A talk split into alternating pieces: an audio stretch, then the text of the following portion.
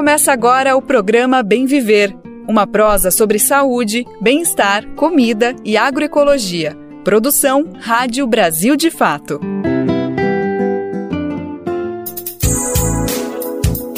Hoje é quinta-feira, dia 25 de maio de 2023. Sim, o Bem Viver tá no ar. Estamos chegando com muita informação e prestação de serviço. Eu sou Lucas Weber e pela próxima uma hora sigo com você por aqui pra gente prosear sobre meio ambiente, política, cultura e muito mais. Então vem comigo, vem com a gente conferir os destaques do programa de hoje.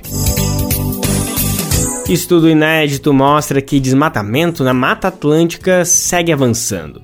Bioma tem apenas 12% da área preservada e pode ser extinto se ritmo de destruição seguir no atual patamar. Na segunda reunião da CPI do MST, parlamentares votaram requerimentos para a convocação de depoentes. A sessão, mais uma vez, foi marcada por fake news e desinformação sobre o movimento sem terra. E na edição de hoje também tem um caos do Mozart Benedito e uma merecida homenagem a Tina Turner. A cantora estadunidense, rainha do rock and roll, nos deixou nesta quarta-feira aos 83 anos. Brasil de Fato, 20 anos. Apoie e lute.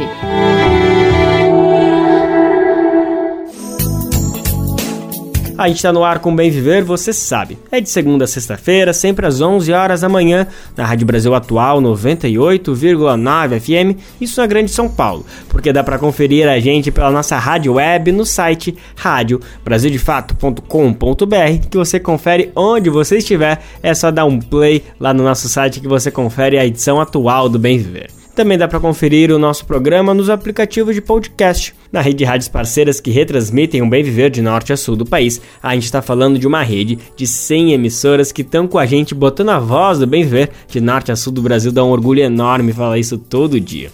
E também dá para você fazer parte dessa rede. Para saber como, vai em radiobrasildefato.com.br e acesse como ser uma rádio parceira. Falando nisso, manda o seu recadinho que a gente quer você participando aqui dessa prosa que obviamente não acaba aqui no rádio. Você pode mandar um e-mail pra gente que é radio@brasildefato.com.br e também mandar um recadinho pelo WhatsApp. Se liga no número. É 11 95691 6046. Repetindo, 11 95691 6046.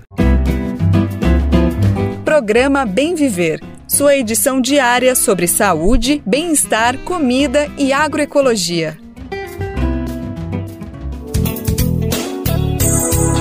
A gente abre o programa de hoje falando de dados inéditos sobre a destruição da Mata Atlântica. O bioma é o mais desmatado em todo o território nacional. Apenas 12% da área original segue em pé. E mesmo assim, as ameaças não param.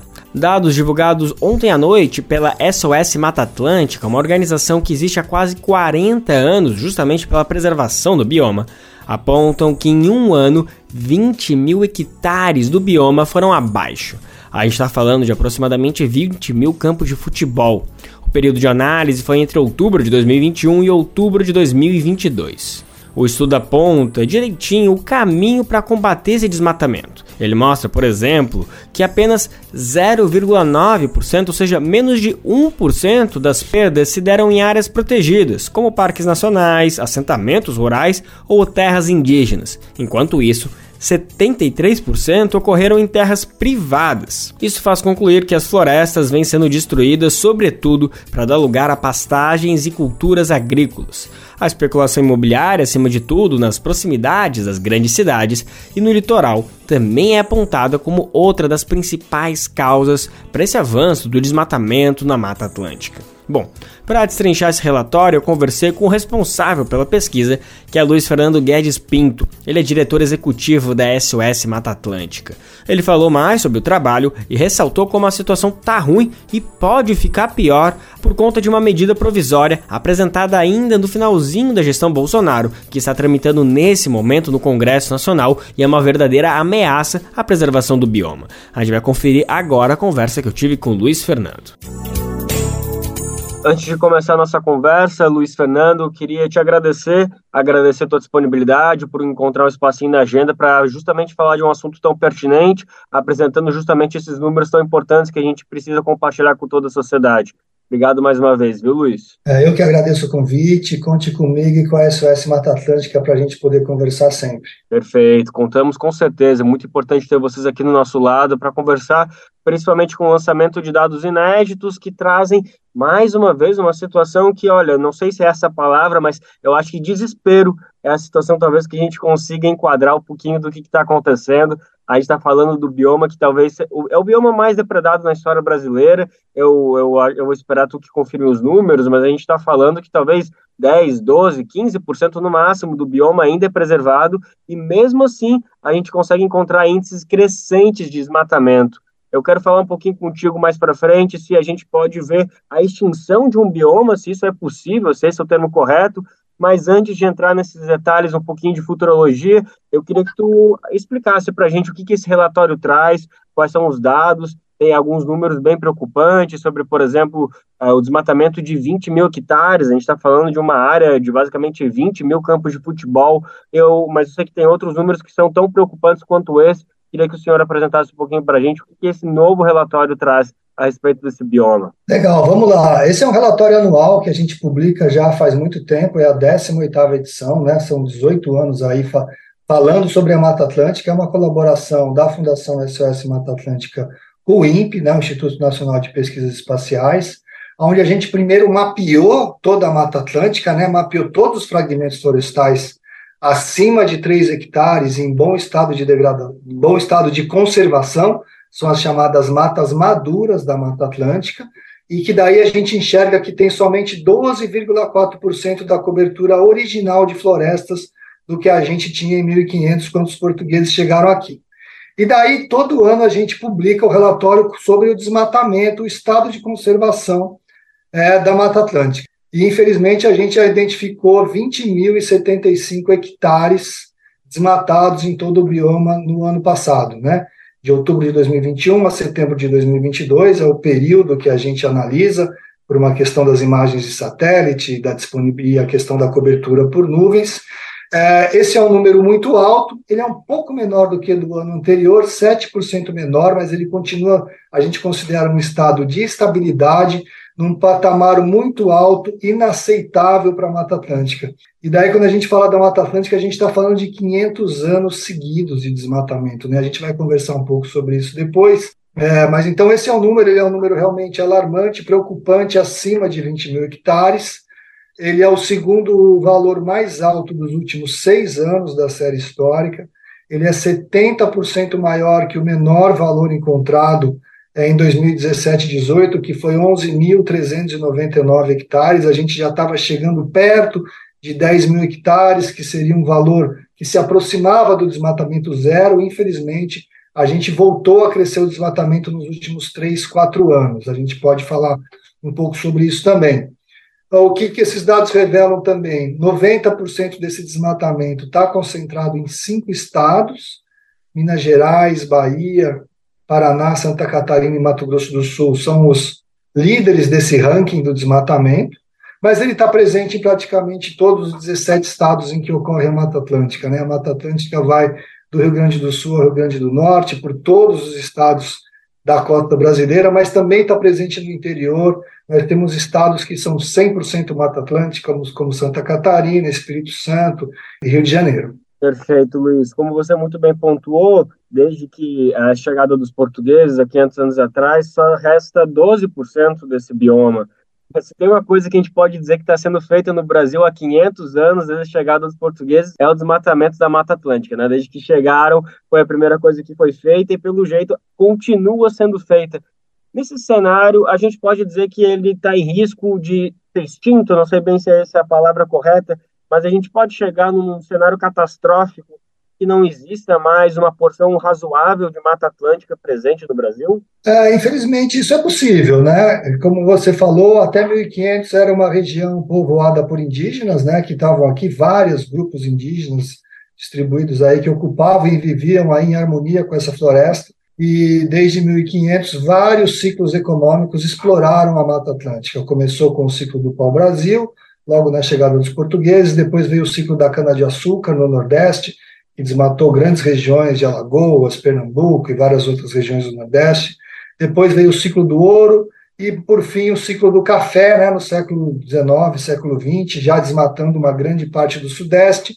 Essa é a região onde estão as nossas grandes cidades, então a mata também foi. Essa é a região que alimentou o Brasil por quase toda a nossa história, onde a gente produziu culturas agrícolas e commodities para exportação. Sobre. A gente tem uma boa notícia, né? Tem os 12%, que são esses fragmentos que somam estão acima de 3 hectares e que não e que estão em bom estado de degrada, de conservação. São as matas maduras. Agora a gente lançou um novo dado, é uma novidade junto com o Map Biomas, já que a gente tem imagens de satélites mais detalhadas, onde a gente conseguiu mapear todos os fragmentos acima de meio hectare, então várias vezes menor do que o que a gente enxergava antes, é, e também de florestas maduras e de florestas jovens, matas que estão se regenerando. A boa notícia é que a gente consegue enxergar 24% da cobertura florestal original, é muito mais mata, mas também enxerga muito mais desmatamento. O desmatamento daí passa a ser quatro, até quatro vezes maior. Sobre a sua pergunta, essa Mata Atlântica que sobrou, ela está distribuída de maneira muito desigual pelo Brasil. Ela está concentrada em grandes áreas na Serra do Mar, em São Paulo, Paraná, alguns blocos no Rio de Janeiro, Parque do Iguaçu, no Paraná, algumas regiões do Nordeste, mas a gente tem muitas regiões que têm menos de 5% da cobertura original de mata. No oeste de São Paulo, no interior de Minas Gerais, em várias regiões a gente sobrou quase nada. Então, sim, a gente corre o risco de da extinção desse bioma. Existe uma referência na ciência que para manter a biodiversidade, a gente precisa ter pelo menos 30% da cobertura florestal numa determinada região, numa paisagem. Todas as regiões que estão com menos de 30%, elas estão morrendo, a biodiversidade está acabando. E assim, a gente a extinção de um bioma como um todo é uma situação catastrófica, mas a gente tem extinções de espécies toda hora. A gente saiu um relatório hoje do IBGE é, que um quarto das espécies da Mata Atlântica estão ameaçadas de extinção.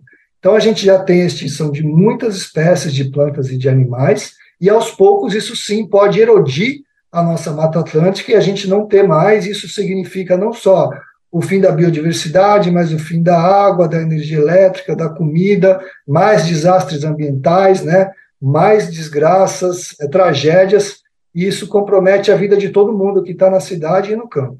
Ótimo, Luiz. E o que, que, se sabe sobre o que está sendo feito nessas áreas que estão sendo depredadas?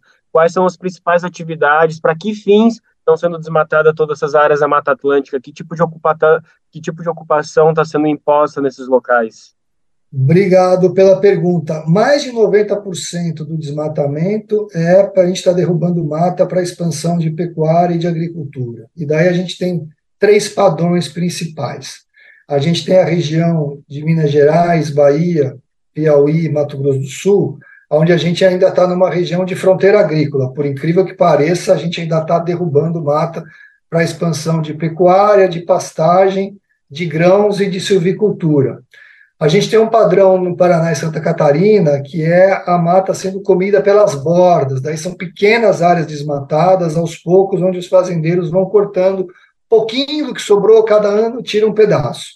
Tudo isso explica aí 90% do desmatamento, um pouco mais, e a outra fonte de pressão sobre a Mata Atlântica é o crescimento das cidades, a especulação imobiliária, o crescimento do turismo nas regiões litorâneas. Então, a gente tem muitas pequenas áreas de mata sendo cortado ao redor das grandes cidades brasileiras e no litoral é, para expansão urbana, infraestrutura, especulação imobiliária e até em regiões de mananciais que tem crises hídricas muito fortes e a gente está cortando a água que protege as nascentes e os reservatórios que matam a nossa sede. Luiz, eu quero falar um pouco de legislação agora, as maneiras legais de proteção. A gente está diante de uma grande ameaça aí, que é a medida provisória da Mata Atlântica, que foi apresentada ao apagar das luzes do governo Bolsonaro em dezembro do ano passado. Antes de entrar no tema e falar sobre ela, eu só queria mais uma pergunta, ainda complementando isso que você estava falando agora, que como que tem sido o desmatamento, ou melhor, a proteção dentro de áreas de parques de preservação? Essa, esse instrumento de proteção, sejam parques, outras áreas de proteção, tem sido efetivos? A gente tem visto uma manutenção da biodiversidade e da conservação dentro desses, desses locais legalmente protegidos? Sim, as unidades de conservação e terras indígenas são fundamentais para a proteção da Mata Atlântica Nesse bioma, a gente tem uma, uma quantidade, uma proporção muito pequena de parques, unidades de conservação e áreas indígenas em relação à Amazônia, por exemplo, né? A gente tem de proteção integral, que são aquelas unidades de conservação dedicadas exclusivamente à proteção da biodiversidade, menos de 5% do, do, do nosso território do bioma dedicado a isso. É muito pouco, mas elas têm sido muito efetivas. Nesse relatório do Atlas, a gente constatou que menos de 1% do desmatamento acontece em, em, áreas protegidas, a grande parte está em áreas privadas, em grandes fazendas, menos de 3% acontece em assentamentos rurais, é uma proporção muito pequena. Então, tanto os assentamentos quanto as áreas protegidas têm um papel fundamental para proteger a Mata Atlântica. Luiz, a gente está a poucos dias de chegar no Dia Nacional da Mata Atlântica e de presente o Congresso Nacional talvez dê para a Mata Atlântica uma medida provisória, uma lei, uma legislação que acabe só fragilizando e aumentando as possibilidades de extinção, como a gente estava falando desse bioma. Eu queria saber, da, dentro da sua opinião e dentro da opinião da SOS Mata Atlântica, se existe alguma coisa nesse, nessa medida provisória que talvez venha para benefício, que talvez tenha alguma questão que seja de valia, ou na verdade a única decisão, a única questão razoável para essa medida provisória é o veto presidencial, é que ela caduque? Vocês enxergam algum tipo de esperança ou a mobilização é que ela seja apagada, que ela seja esquecida? Olha, a medida provisória 1150 é péssima para a conservação da Mata Atlântica e de todos os biomas brasileiros. Então, primeiro, essa medida provisória, o texto original dela, é, atrasa a implementação do Código Florestal. Aqueles fazendeiros que estão em dívida com o Código Florestal nunca começam a pagar sua dívida, e essa medida provisória atrasa de novo que essa dívida comece a ser paga. Então, ela é ruim, e isso significa, na prática, que o Código Florestal não começa a sua implementação e a gente não começa a restauração dos biomas e dos ecossistemas brasileiros. Isso já é muito ruim por natureza e essa MP precisa ser, ser rejeitada, né, caducar, seja que for o caminho. E daí a péssima notícia é que na Câmara, quando ela foi posta para votação, foram colocadas jabutis lá, emendas que atacam a lei da Mata Atlântica. A lei da Mata Atlântica é o pilar da conservação desse bioma no Brasil. A Mata Atlântica é reconhecida como um patrimônio nacional pela nossa Constituição e tem uma lei publicada em 2006 que a protege. Esse jabuti retira a proteção da lei da Mata Atlântica, na prática é isso que ela faz, por vários mecanismos lá, que eu não vou entrar muito em detalhe. Essa medida provisória foi aprovada na Câmara. Na semana passada, ela foi aprovada no Senado, mas o Senado retirou os jabutis, o que já é uma conquista do ponto de vista da lei da Mata Atlântica, mas ainda é ruim para o Código Florestal. E a medida provisória voltou para a Câmara e ela deve ser votada talvez ainda nessa semana. A gente não sabe qual é o texto, se os jabutis por acaso voltam ou não. Mas assim, a possibilidade do jabuti existir pode permitir a volta do crescimento do desmatamento na Mata Atlântica em grande escala. E se ela for aprovada mesmo sem os jabutis, significa que a restauração da Mata Atlântica e dos biomas brasileiros não começa. A gente só tem a perder se essa medida provisória passar é, pelo Congresso Nacional a nossa última esperança, né, caso ela seja aprovada no Congresso, é que o presidente Lula vete não só o Jabuti, mas o ideal é que ele vetasse toda a medida provisória, o que lhe causaria, traria assim um custo político bastante alto. Perfeito, Luiz. Só para encerrar, eu queria só ouvir como que está a mobilização da SOS Mata Atlântica. A gente está falando de uma instituição de quase 40 anos de atuação, uma referência absoluta quando o tema é a Mata Atlântica. Eu quero saber como está a articulação de vocês para diálogos com, com a presidência da República na intenção de justamente uh, saber quais são as possibilidades de veto. Falou que tem certeza que um veto presencial traria custos políticos, mas quais são as expectativas pelos bastidores que vocês têm conversado? Vocês têm esperança que o presidente Lula talvez vete a, a medida provisória caso chegue nas mãos dele? Olha, a gente espera que isso não chegue para o colo do Lula, né? a gente espera que isso seja resolvido no Congresso. É, nós estamos trabalhando aí, a minha colega Malu Ribeiro, a Lídia Parente, estamos em Brasília há quatro semanas de plantão, trabalhando diariamente, monitorando todos os passos. Fizemos uma reunião com o vice-presidente Geraldo Alckmin, com a Marina Silva, com o Pacheco, presidente do Senado, com o relator no Senado, Efraim, né? Foi, enfim, a gente está conversando com muitos parlamentares, nós atuamos em rede, a SOS Mata Atlântica não faz nada sozinho, Várias outras organizações, ONGs ambientais, estão atuando com a gente nessa luta. A gente está muito empenhado, mobilizando a nossa base, fazendo movimentações aí na rua também, enfim, tentando mobilizar a sociedade para que esteja atenta do que está acontecendo e a gente poder evitar esse grande retrocesso. A gente conta que todo mundo cobre o seu deputado, deputada, senador, senadora, também que não deixe passar uma medida dessa natureza, mas a gente está num período muito crítico, é, dedicando uma energia enorme. A gente queria essa semana, que é a Semana da Mata Atlântica, estar tá celebrando é, o futuro da Mata Atlântica, mas a gente está trabalhando para evitar é, mais perdas ainda e que a gente possa manter a lei da Mata Atlântica. Perfeito. Luiz, por aqui a gente também está monitorando e acompanhando cada passo tanto do Congresso Nacional como também da SOS Mata Atlântica. E eu queria agradecer mais uma vez a disponibilidade, parabenizar pelo trabalho, por toda essa mobilização tão importante em prol da manutenção do Brasil. Então, obrigado mais uma vez por trazer esses dados aqui com exclusividade para o Brasil de fato. Valeu, obrigado, excelente trabalho para vocês. Vamos seguir em contato. A gente segue acompanhando todos os passos dessa medida provisória e vamos trazer as atualizações aqui no Bem Viver e também no site do Brasil de Fato a qualquer momento. O desmatamento está na lista dos elementos que contribuem para as mudanças climáticas.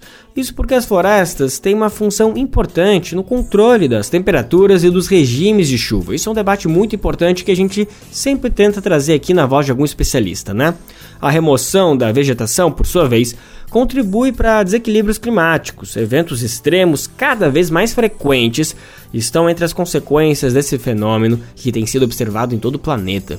Aqui no Brasil mesmo, um estudo inédito feito por pesquisadores da Unifesp mapeou o aumento das temperaturas na costa do Brasil os resultados da pesquisa são preocupantes e exigem ações de gestores públicos e também da sociedade para que os impactos sejam ao menos mitigados. Quem vai trazer os detalhes dessa pesquisa para a gente é a repórter Eleida Bergamos, da Rádio Nesp. Um estudo realizado por pesquisadores do Instituto do Mar da Universidade Federal de São Paulo, a Unifesp, com apoio da FAPESP, comparou dados de temperatura do ar registrados nos últimos 40 anos em cinco regiões costeiras do Brasil e aponta que eventos climáticos extremos estão cada vez mais comuns no litoral do nosso país. Fábio Sanches é um dos pesquisadores envolvidos no estudo e explica que os eventos climáticos extremos geram um grande impacto socioeconômico e ambiental, entre outras implicações. Por exemplo, quando você tem uma chuva de determinado volume que seja suficiente para alagar determinada região, isso pode ser considerado extremo.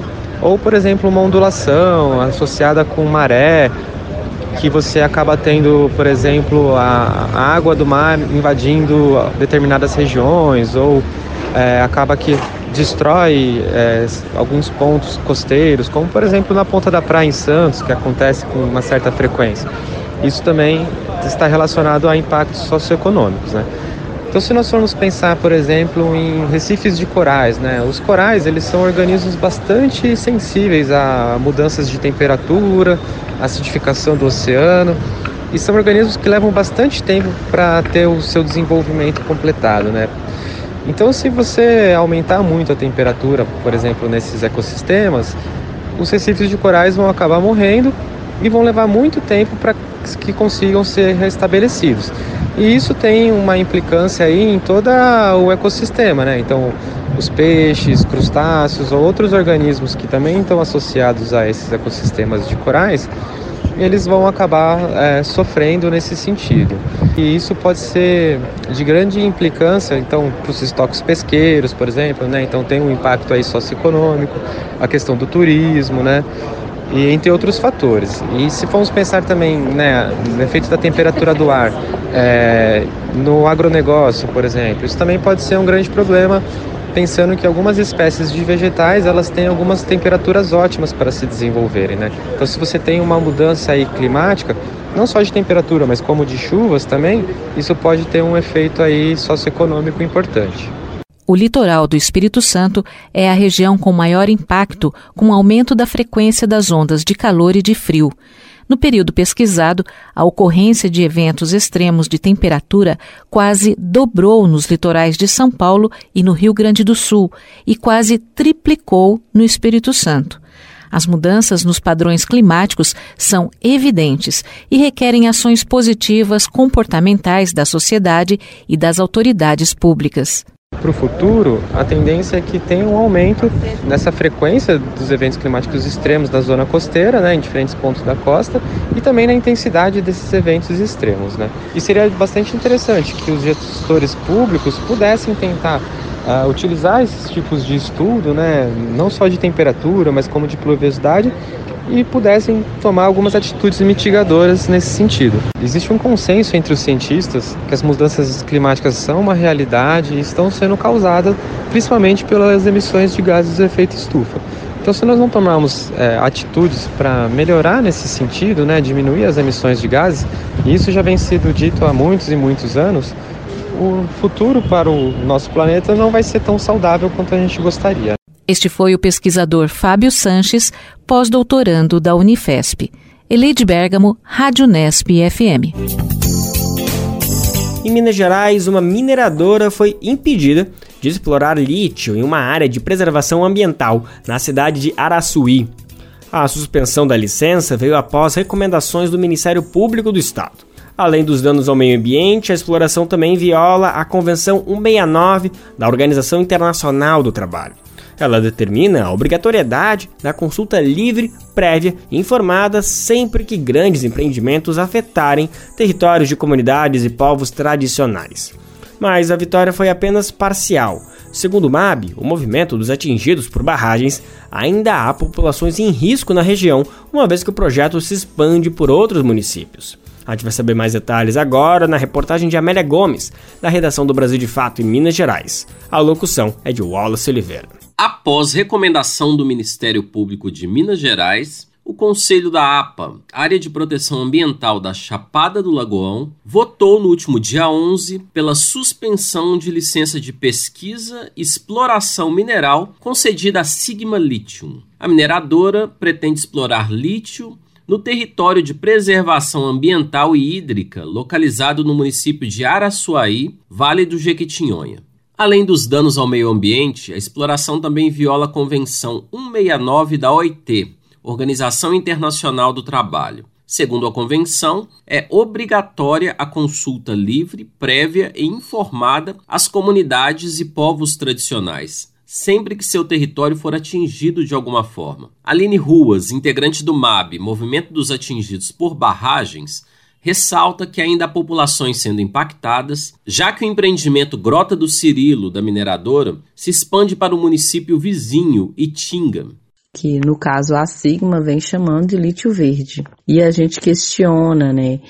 Como que pode ser um lítio verde se quer explorar, fazer uma expansão na área da, de uma preservação ambiental, isso é um ponto. Como que pode ser lítio verde se o povo de Itinga está adoecendo na comunidade Poço Dantas, né? Então, com problemas respiratórios, como que pode ser lítio verde se o povo não consegue mais dormir lá em Poço Dantas porque as máquinas funcionam até a noite e a população não está tendo sossego. E como que pode ser lítio verde se as casas estão sendo todas rachadas lá em Tinga que já entrou em operação? Aline, que é moradora de Araçuaí, também afirma que, além da Sigma, há outras empresas realizando estudos para extrair lítio no entorno da APA da Chapada do Lagoão. No início de maio, o governador de Minas Gerais, Romeu Zema, do Partido Novo, foi a Nova York lançar o Vale do Lítio na Bolsa de Valores Nasdaq. O programa é propagandeado pelo governo de Minas como a salvação econômica e social para o Vale do Jequitinhonha.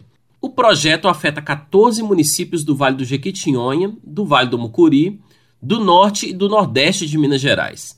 São eles Araçuaí, Capelinha, Coronel Murta, Itaobim, Itinga, Malacacheta, Medina, Minas Novas, Pedra Azul, Virgem da Lapa, Teófilo Otoni, Turmalina, Rubelita e Salinas. Cidades que, de acordo com o governo, abrigam a maior reserva nacional de lítio. O governo de Minas e as mineradoras afirmam que a extração do minério seria sustentável, pois não há construção de barragens de rejeitos. De acordo com o relatório de impacto ambiental do projeto Grota do Cirilo, disponível no site da mineradora Sigma Lithium, o empreendimento tem autorização para retirar 150 metros cúbicos de água por hora do rio Jequitinhonha.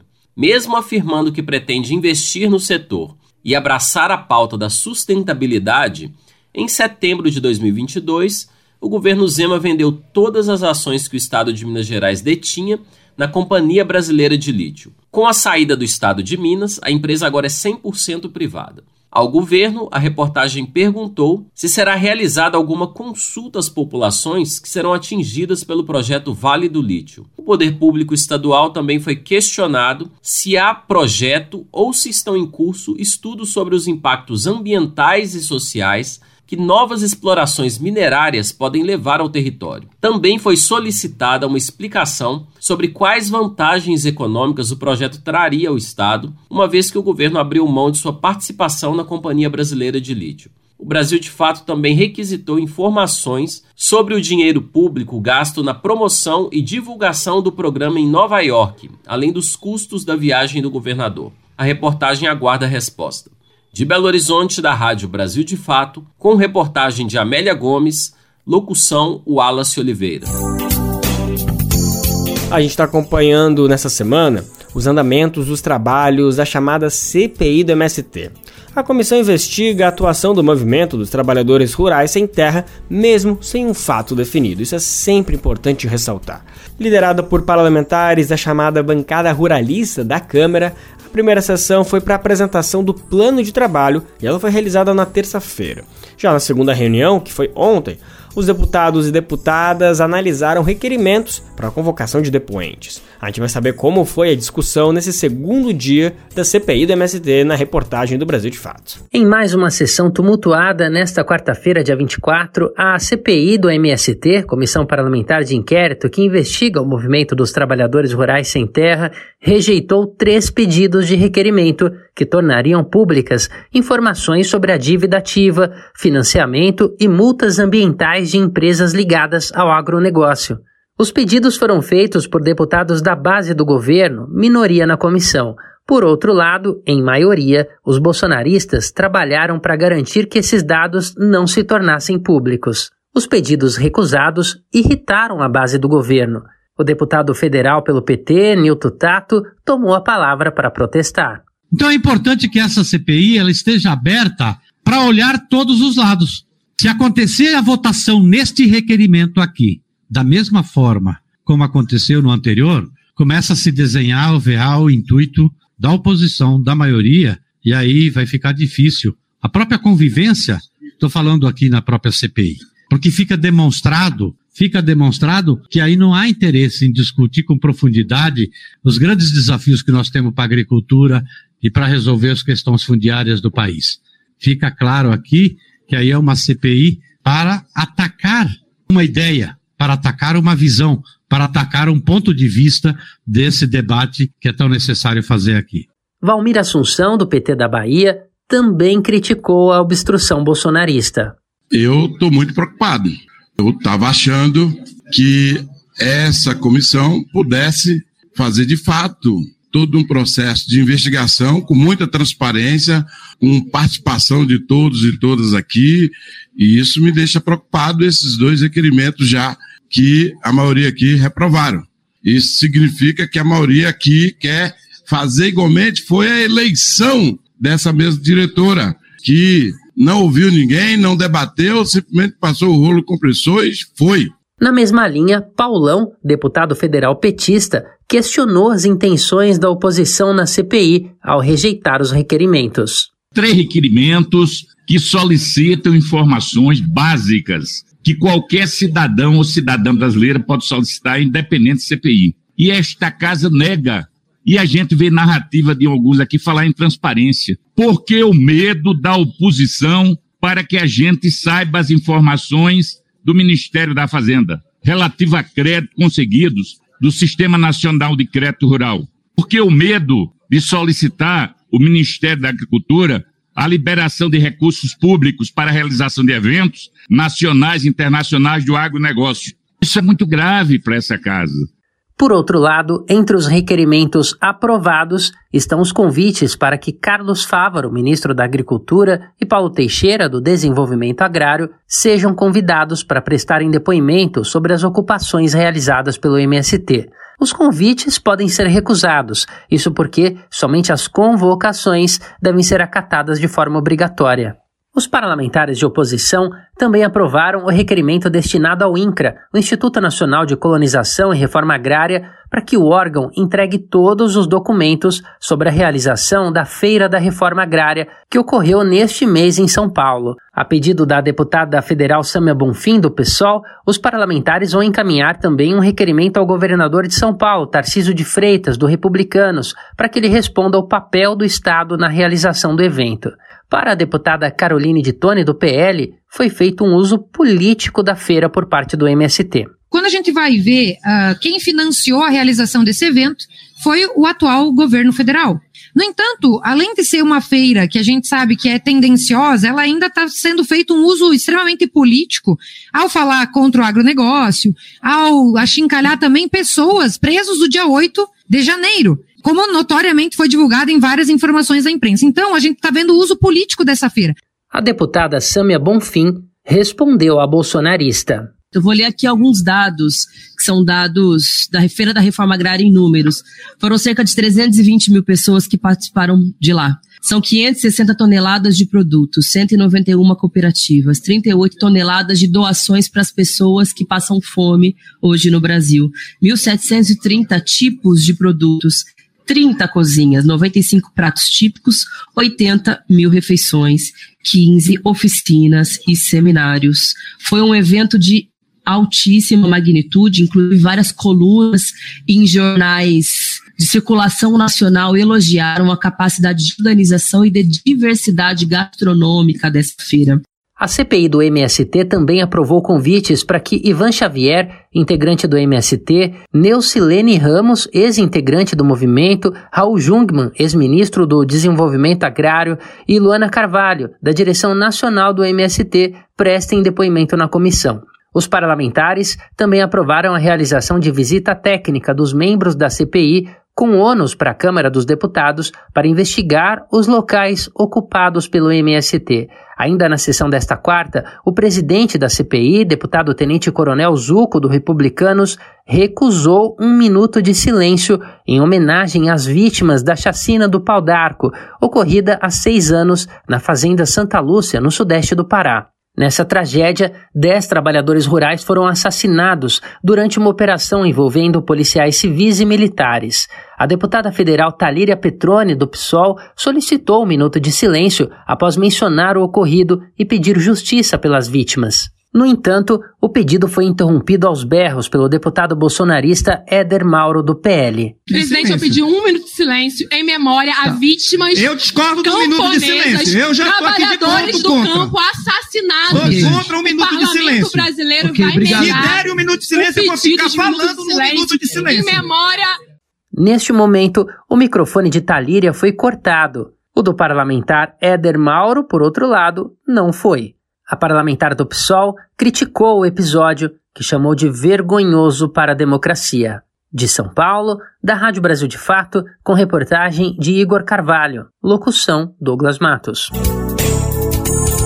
Quem quiser conhecer mais sobre a atuação do movimento dos trabalhadores rurais sem terra, tem uma oportunidade nesse sábado. A Escola Floresça Fernandes, do MST, vai receber um debate sobre a questão urbana e a classe trabalhadora. A programação vai contar com almoço e visita guiada na escola.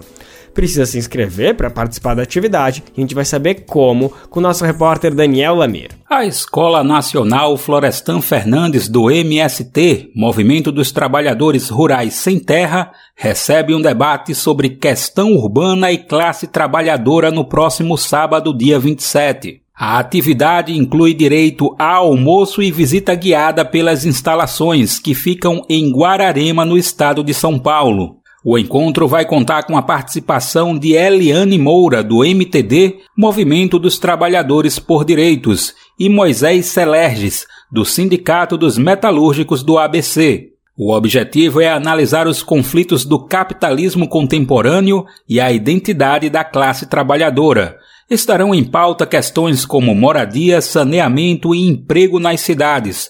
Os inscritos terão a oportunidade de conhecer de perto a luta e as ações do MST. A programação começa às 8 da manhã com um café da manhã. Logo depois, acontece o debate seguido de almoço, que terá opções vegetarianas. A visita guiada acontece à tarde e será encerrada com um café da tarde às 4 horas. Confira a programação detalhada na versão online desta matéria no site brasildefato.com.br.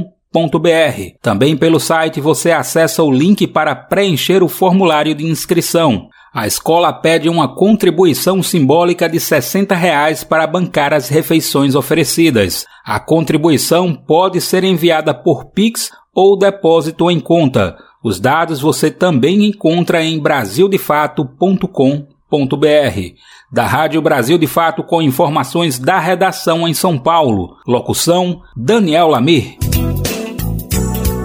A OMS, Organização Mundial da Saúde, lançou uma nova plataforma que promete revolucionar a coleta e análise de amostras de vírus e bactérias causadores de doenças infecciosas.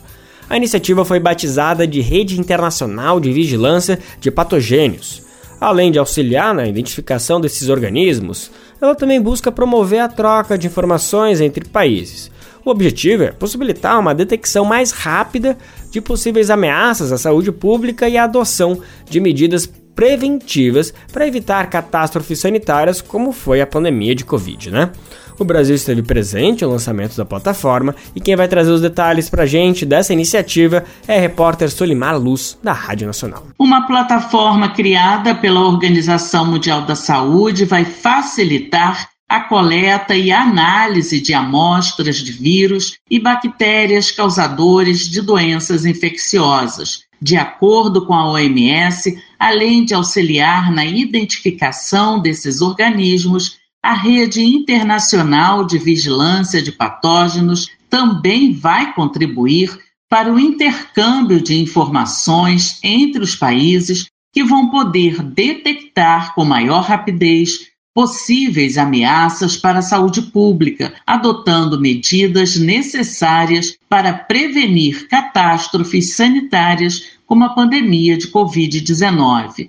O presidente da Fiocruz, Mário Moreira, participou em Genebra do lançamento da nova plataforma.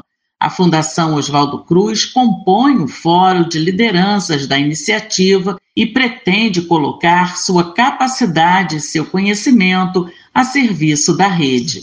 Convidado a falar em um painel sobre o papel que a instituição desempenhou na resposta do sistema de saúde brasileiro à pandemia, destacou a produção e as entregas de kits diagnóstico, as criações da rede genômica do Biobanco Covid-19 e do Observatório Covid-19 Fiocruz, a transferência de tecnologia para a produção de uma vacina nacional de Covid-19 e a escolha da Fiocruz pela Organização Pan-Americana da Saúde para ser um dos dois polos de desenvolvimento e produção de vacinas com tecnologia mRNA na América Latina. É um momento muito importante para a Fiocruz e foi convidado a participar desse fórum a partir da sua experiência no enfrentamento da pandemia Covid-19, mas também do acúmulo científico, tecnológico e até mesmo industrial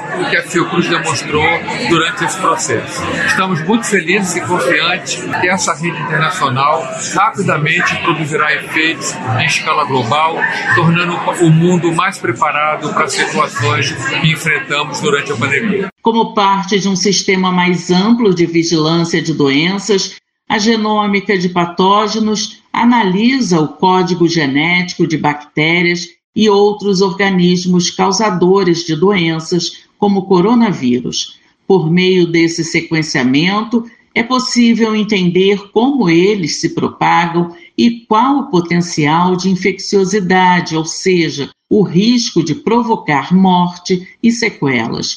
Informações que podem, segundo especialistas, permitir aos cientistas e às autoridades de saúde pública desenvolver protocolos, tratamentos e vacinas. Da Rádio Nacional no Rio de Janeiro, Solimar Luz.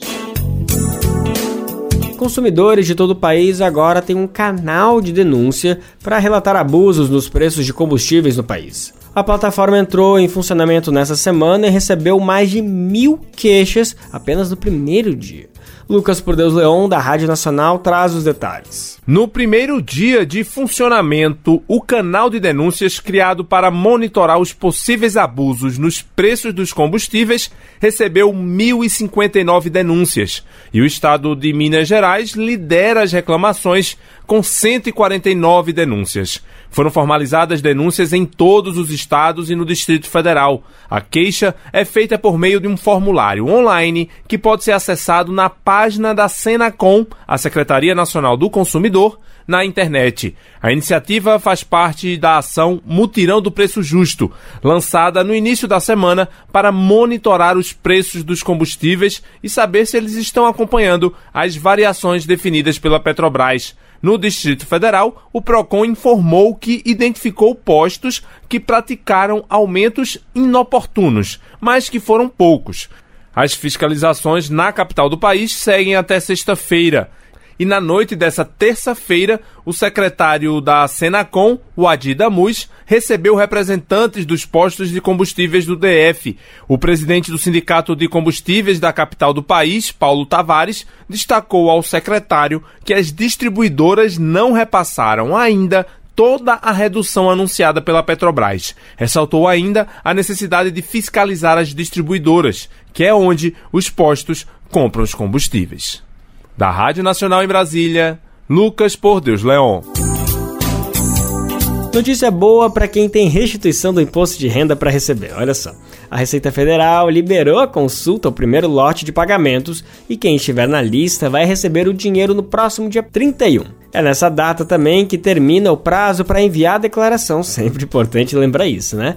A restituição do imposto de renda da pessoa física é a devolução do imposto pago em excesso pelo contribuinte, levando em conta seus recebimentos e gastos dedutíveis no ano anterior.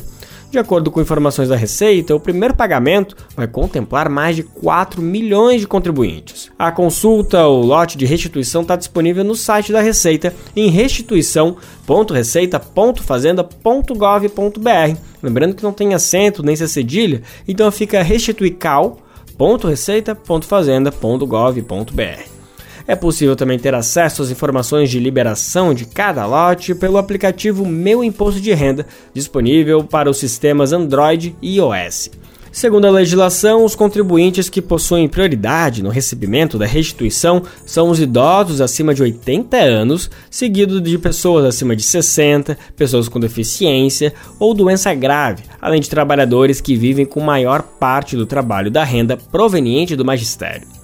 Além do primeiro lote, está previsto o pagamento de outros quatro. O segundo lote está para ser pago no dia 30 de junho, o terceiro no dia 31 de julho, o quarto em 31 de agosto e o quinto e último lote está previsto para ser pago em dia 29 de setembro de 2023 trabalhar menos e, consequentemente, conseguir investir mais tempo nos hobbies. Desenvolvimento pessoal, convivência com famílias amigos, isso é um sonho, né? Para grande parte dos trabalhadores e trabalhadoras do Brasil e do mundo, na verdade, né? E o que há um tempo parecia apenas um desejo utópico, pode estar próximo de se tornar realidade. Inclusive aqui no Brasil, sabia? Essa discussão tem ganhado força, mas por enquanto as experiências práticas têm tido principalmente a Europa como laboratório. Uma pesquisa realizada na Inglaterra com 61 empresas de diversos setores revelou que, além de fazer sucesso entre empregadores e funcionários, a redução da jornada de trabalho não diminuiu a produtividade. Olha só, hein? Os resultados do estudo vão ao encontro de outros dados existentes sobre o assunto e atestam as vantagens dessa redução.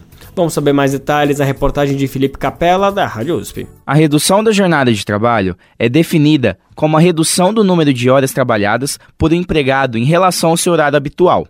Esse tema vem ficando mais e mais comentado a cada dia devido ao aumento da automação e uso de novas tecnologias no ambiente de trabalho. O Chile, por exemplo, acabou de aprovar a redução de jornada de trabalho de 45 para 40 horas semanais. A Inglaterra está indo mais longe. Em caráter experimental, 61 empresas adotaram o regime de 32 horas semanais, ou seja, empresários e trabalhadores ganharam mais um dia de folga na semana, além do sábado e do domingo.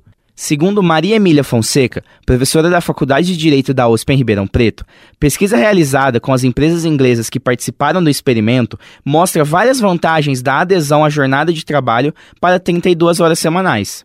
O que se verificou em estudos como esse, realizado na Inglaterra, é que de fato houve muitas vantagens nessa redução máxima da jornada de trabalho, em que há ganhos efetivos para trabalhadores e para empresários, como por exemplo produtividade, bem-estar no trabalho, segurança e saúde no trabalho, principalmente questões que envolvem é, saúde mental, estresse, burnout e, claro, com a pandemia, então, esse é um cenário que se intensifica muito. Então, a ideia de jornada e de redução da jornada de trabalho, portanto, vem cada vez mais se ampliando e com dados especificamente no campo internacional que mostram que os resultados têm sido bastante positivos para os trabalhadores e para a empresa.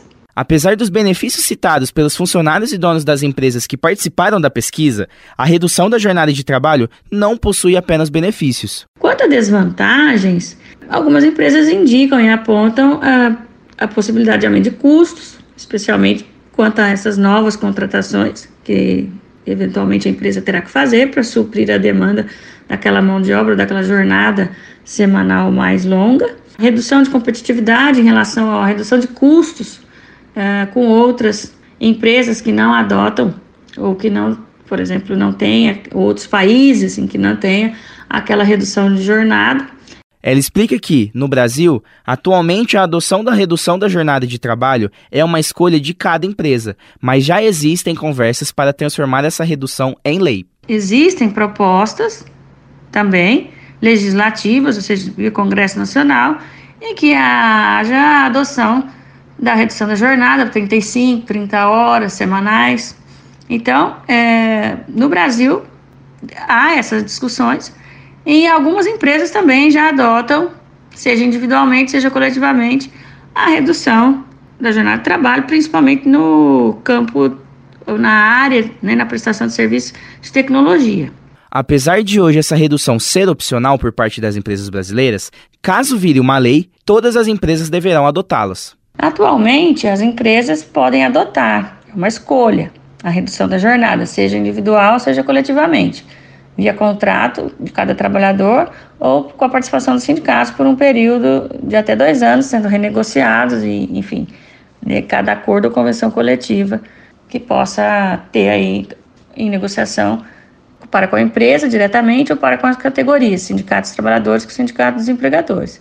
Agora, é claro que é aprovada né, uma emenda constitucional, aprovada uma alteração constitucional quanto à jornada máxima, todas as empresas teriam que adotar. Aí não seria uma escolha. Nós ouvimos Maria Emília Fonseca, professora da Faculdade de Direito da USP em Ribeirão Preto. Ela explicou o que é a redução da jornada de trabalho e em que nível está esse debate no Brasil. Felipe Capella, Rádio USP Ribeirão Preto. E já que a gente falou em Inglaterra, Hoje o nosso querido Mozart Benedito traz um caos pra gente que começa lá na terra da família real e chega no Rio de Janeiro. Olha, não sei qual é a conexão do Mozart, mas eu tenho certeza que ele segura essa. Conta pra gente, Mozart. Colunistas Brasil de Fato com Mozart Benedito, escritor, geógrafo e contador de causos. Recentemente, antes da coroação do rei Charles III da Inglaterra, noticiários de jornais da TV falavam de toda a sua pompa e que teria um almoço meio fraco em vez de um banquete. Acho estranho esse fascínio da grande imprensa brasileira pela família real britânica. Então, páginas e páginas de jornais e revistas e matérias extensas na televisão para qualquer evento da dita família. Como se interessasse muito a todos nós. Uma matéria comparava com a coroação da Elizabeth II, que foi mais pomposa. Mas o prato preferido na coroação dela foi frango. Festa da família tão badalada servindo almoço de frango, muita gente achou estranho. Frango hoje é carne mais barata, mas não era assim.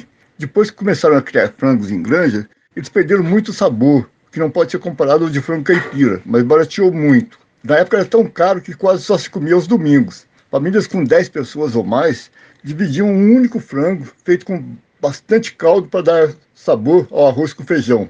Costumo brincar dizendo que naquela época as avós sabiam que só sobraria para elas o pescoço e os pés, mas elas fingiam que eram suas partes preferidas. O pescoço é meu, diziam alegres.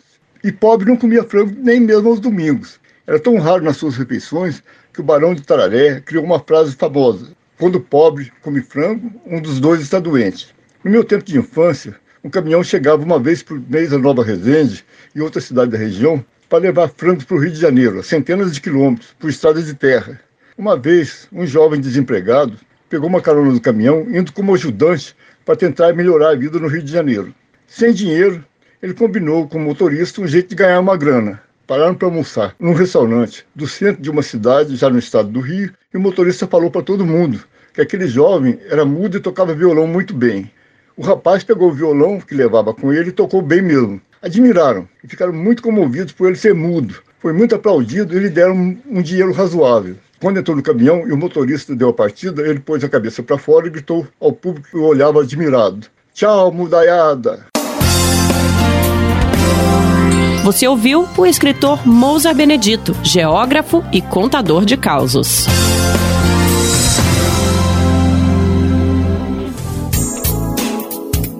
Esse e outros causos peculiares de Mozart Benedito estão lá no nosso site para você escutar quando quiser. É só acessar radiobrasildefato.com.br, procurar o rostinho dele lá no final da página e fazer a festa.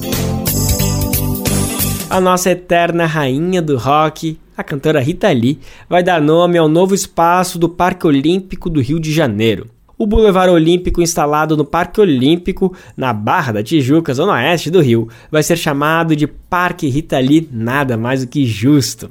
O decreto com homenagem à cantora e compositora, que morreu no último dia 8, foi publicado na edição desta quarta-feira pela Prefeitura do Rio de Janeiro. O texto assinado pelo prefeito Eduardo Paes destaca a relevância da artista para a arte brasileira. De acordo com a prefeitura, as obras da construção da área começaram em fevereiro, durante uma visita do prefeito e da ministra dos Esportes Ana Moser. O projeto é considerado pelo município como mais um legado olímpico para o Brasil.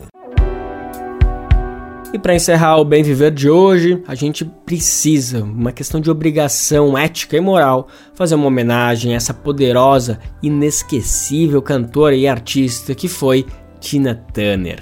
Ela é, foi considerada a rainha do rock and roll mundial e nos deixou ontem, quarta-feira, aos 83 anos de idade.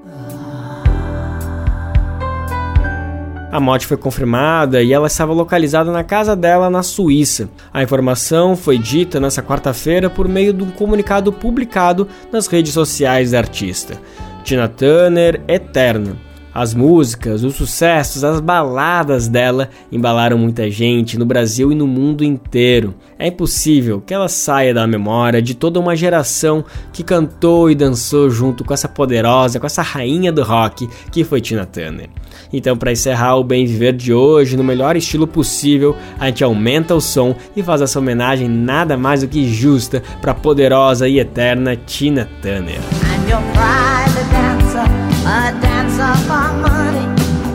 What you want me to do. I'm your private dancer, a dancer for money, and any old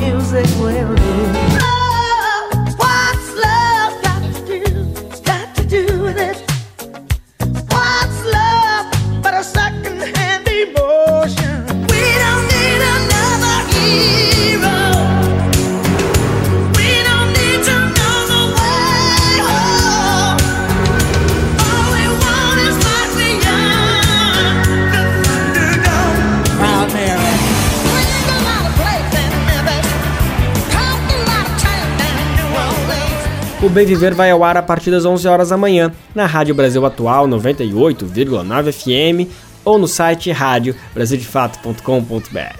Lembrando que o Bem Viver vai ao ar em diversas rádios pelo país, diversas emissoras retransmitem o nosso programa e a lista completa você encontra no nosso site na matéria de divulgação diária do programa. Aqui a gente reforça o agradecimento e confiança de se somar nessa nossa caminhada de debate e construção por uma sociedade alinhada ao conceito do bem viver. Muito obrigado por estarem com a gente. Vamos nessa que tem muito pela frente. Ah, o Bem Ver também fica disponível como podcast lá no Spotify, Deezer, iTunes e Google Podcast.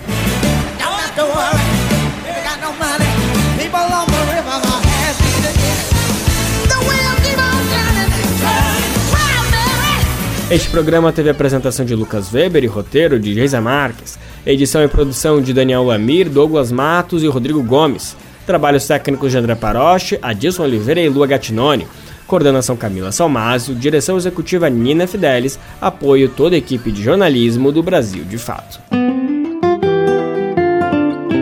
Você ouviu o programa Bem Viver, uma prosa sobre saúde, bem-estar, comida e agroecologia Produção Rádio Brasil de Fato.